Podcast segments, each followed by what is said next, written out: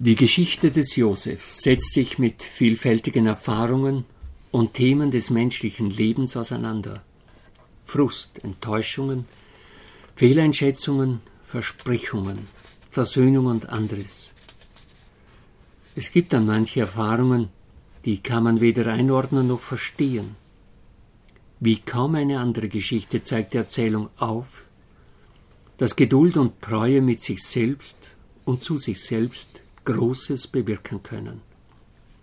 Der Ausgang der Josefserzählung kann uns behilflich sein, den Aspekt der Versöhnung in der Osterbotschaft tiefer zu verstehen. Wie am Ende Josef seine Brüder zur Versöhnung hinführt, so führt der Auferstandene die Menschheit zur Versöhnung.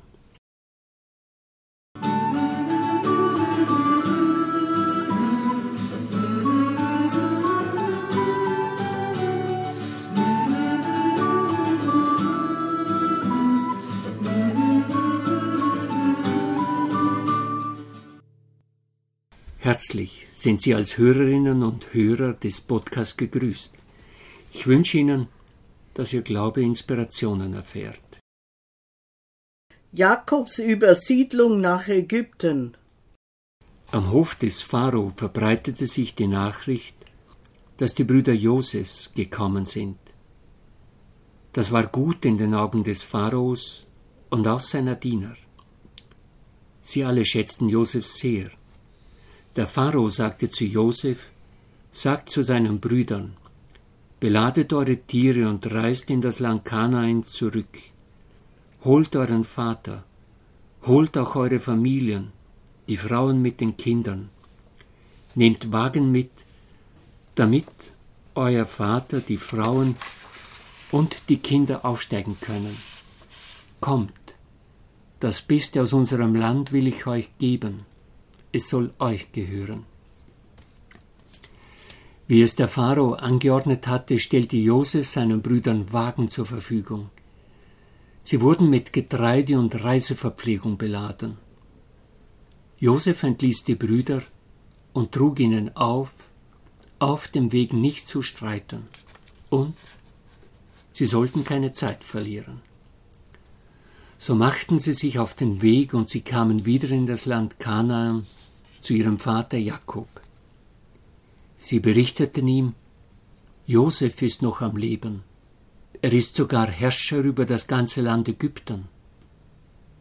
Jakobs Herz blieb von ihren Worten unberührt. Er sagte kein Wort. Sein Sohn Josef, um den er schon so viele Jahre trauert, ist tot und verloren. Nie mehr gab es ein Lebenszeichen von ihm.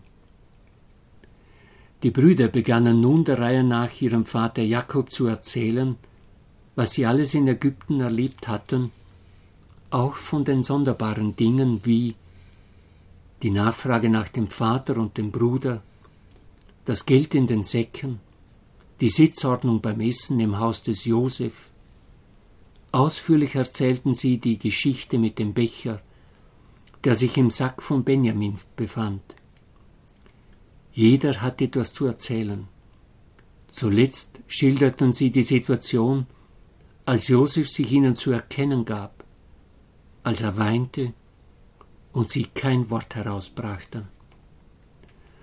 Als sie ihm alles erzählt hatten und er die Wagen sah, die Festgewänder und den Reiseproviant, begann Jakobs Geist langsam aufzuleben. Sein finsteres Gesicht bekam wieder Farbe, Plötzlich sagte er Genug, mein Sohn lebt noch. Ich will hingehen und ihn sehen, schnell, bevor ich sterbe. Jakob war plötzlich ein anderer. Das Fehlen des Josef hatte Jakob verbittert. Er wollte mit niemandem mehr richtig reden, und auch mit ihm wollte niemand mehr reden. Es war schwer, mit ihm sein finsteres Gesicht, und immer wieder die ätzenden Worte. Die Kunde, dass Josef lebt, brachte sein altes Wesen zum Vorschein. Schnell ließ er die ganzen Wagen beladen und brach mit allem, was er besaß, auf, und er kam nach Beersheba. Der Ort war bereits für Abraham ein Ort des Aufdankens. Nicht nur die sieben Quellen, die reichlich Wasser sprudelten, waren dafür verantwortlich, sondern da war auch ein Altar seines Vaters Isaac. Hier hat er es gelernt, Gott zu danken und ihn zu loben. Jakob, auch Israel genannt, brachte hier in Beersheba ein Schlachtopfer dar. Eine erneute nächtliche Vision. Jetzt erlebt Jakob Gott von neuem. Gott spricht ihn sogar an. Jakob, Jakob. Und Jakob antwortet, hier bin ich. Dann sagte Gott zu ihm, ich bin Gott, der Gott deines Vaters, fürchte dich nicht nach Ägypten hinabzuziehen, denn zu einem großen Volk mache ich dich dort. Ich selbst ziehe mit dir hinunter nach Ägypten, und ich selbst führe dich auch wieder herauf. Josef wird dir die Augen zudrücken. Diese Vision gab Jakob Sicherheit. Er machte sich mit der ganzen Familie auf den Weg nach Ägypten. Die Gesamtzahl der Personen, die mit Jakob nach Ägypten zogen und von ihm stammten, die Frauen der Söhne ausgenommen, betrug insgesamt 66. Judah erkundigte sich, wo das Land Goshen sei. Sie wollten Umwege oder Irrwege vermeiden denn sie wären für den Tross mit den Kindern, schwangeren Frauen und Jungtieren zu beschwerlich gewesen. Als Neuankömmlinge wollten sie auch jede Feindseligkeit mit den Bewohnern des Landes vermeiden. Als Judah den Weg nach Goshen erkundet hatte, ging er den anderen voran. Als Josef hörte, dass sein Vater und die Brüder angekommen seien, ließ Josef seinen Wagen anspannen und zog ihnen entgegen. Als er den Vater sah, fiel er ihm um den Hals und weinte lange. Jakob hielt ihn fest, sehr lange. Jakob sagte dann zu Josef, Jetzt will ich gern sterben, nachdem ich dein Angesicht wiedergesehen habe. Du bist ja noch am Leben. Es dauerte, bis sich die Herzen beruhigten. Dann sagte Josef zu allen, ich will zum Pharao gehen und ihm sagen, meine Brüder und alle vom Haus meines Vaters, die im Land Kanaan waren, sind gekommen. Die Männer sind Schafhirten, ja Viehzüchter sind sie. Ihre Schafen, Ziegen und Rinder und alles, was ihnen gehört, haben sie mitgebracht. Wenn euch der Pharao rufen lässt und fragt, was eure Arbeit ist, dann sagt, Deine Knechte sind von Jugend an bis jetzt Viehzüchter gewesen. Wir waren es und unsere Väter waren es auch schon.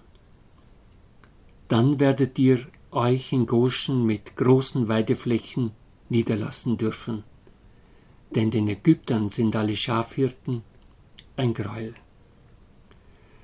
Josef wusste, dass dem Pharao die Menschen wichtig waren, und er darauf achtete, dass in seinem Land Frieden sei.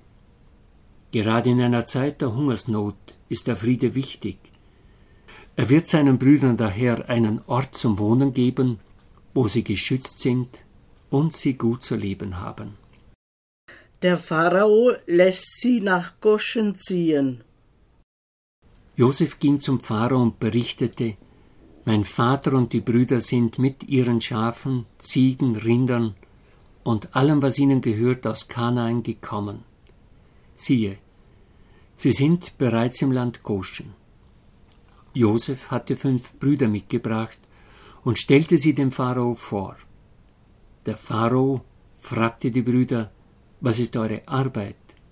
Sie antworteten, Schafhirten sind deine Knechte, wie schon unsere Väter, Sie sagten dazu, wir sind gekommen, um uns als Fremd im Land aufzuhalten. Wir wollen niemanden etwas wegnehmen. Der Pharao bekräftigte dem Josef nochmals, im besten Teil des Landes lass deinen Vater und deine Brüder wohnen. Sie sollen sich im Land Goshen niederlassen. Der Mensch denkt und Gott lenkt. Bevor Jakob nach Ägypten aufbrach, hatte sich ihm Gott nochmals vorgestellt und dabei erwähnt, dass er der Gott seines Vaters Abraham sei. Er erinnert dann die Verheißung an Abraham, dass er ein Gott des Segens ist. Wenn Gott mitgeht, beziehungsweise wenn ein Mensch ihn mitgehen lässt, vermag er alles in Segen zu verwandeln. Josef mit seiner eindrücklichen Lebensgeschichte darf es erfahren. Alle Erfahrungen, auch jene, die manchmal schwer anzunehmen waren, gereichen ihm zum Segen. Josef, mit dem Gott ist, wird zugleich vielen zum Segen. Der Pharao gewährt der Sippe das Gastrecht in dieser anhaltenden Hungersnot. Ein Segen für Jakob und Josef mit ihren Sippen. Sie leben nun in der Fremde in Ägypten. Die Zusage, dass die Nachkommen zahlreich sein werden, bleibt.